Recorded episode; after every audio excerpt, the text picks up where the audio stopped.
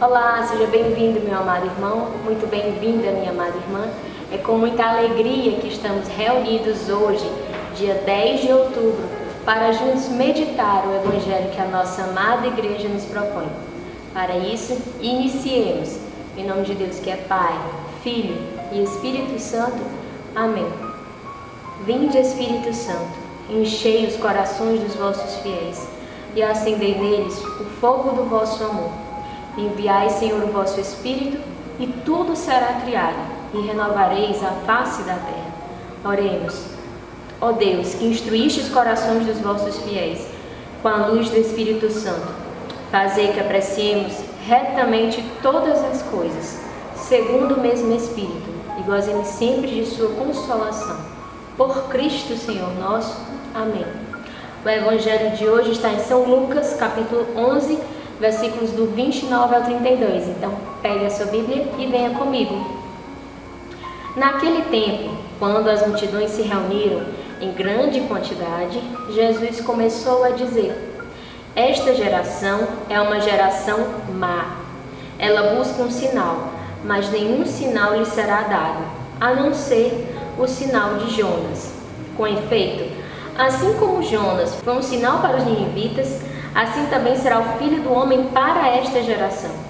No dia do julgamento, a rainha do sul se levantará juntamente com os homens desta geração e os condenará, porque ela veio de uma terra distante para ouvir a sabedoria de Salomão.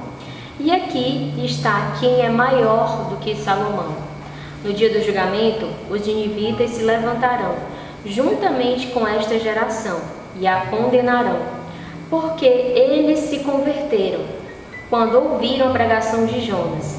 E aqui está quem é maior do que Jonas. Estas são para nós palavra da salvação.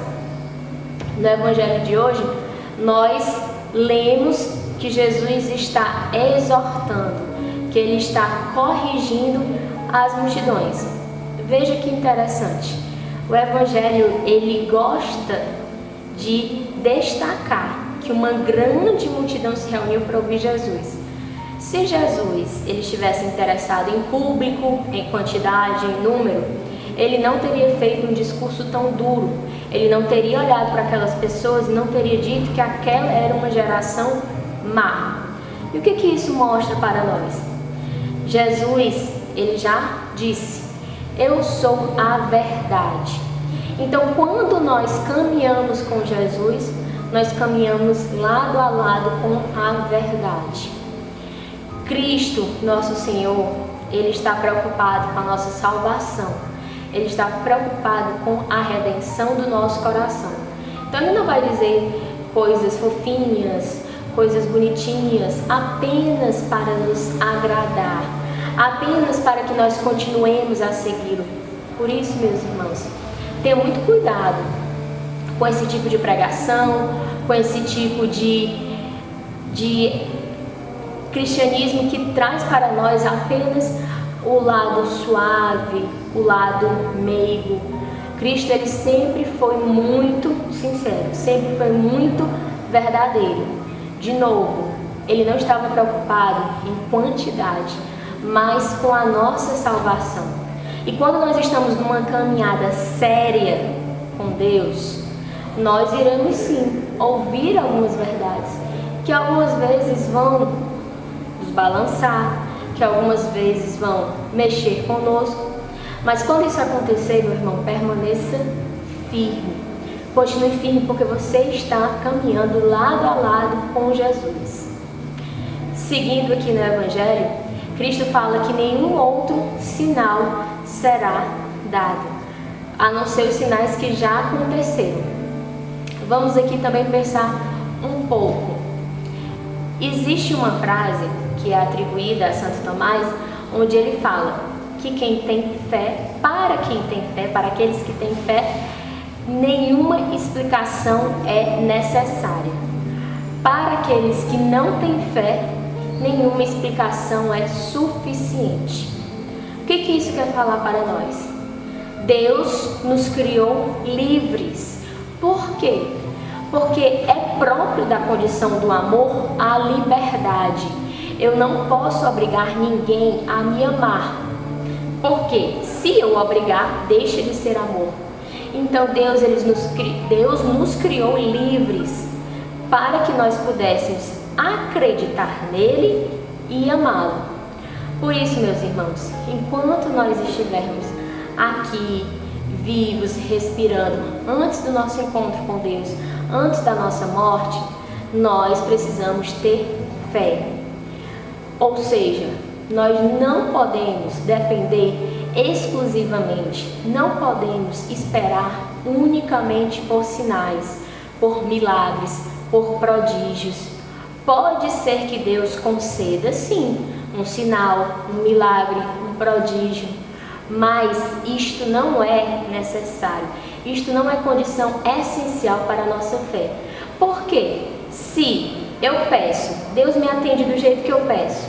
Eu quero um sinal, eu quero um milagre e Deus me dá, não há espaço para fé. Eu não preciso ter fé. Eu estou tendo ali a comprovação, eu estou tendo ali, eu estou ali sendo respondido. Entendem isso? Nós, enquanto estivermos vivos aqui, precisamos exercitar nossa fé. Precisamos crescer em fé. São Paulo, na sua carta aos Coríntios, fala em 1 Coríntios, no capítulo 13, versículo 12, que hoje vemos como por um espelho, confusamente, mas então veremos face a face. Hoje conheço em parte, mas então conhecerei totalmente como eu sou conhecido.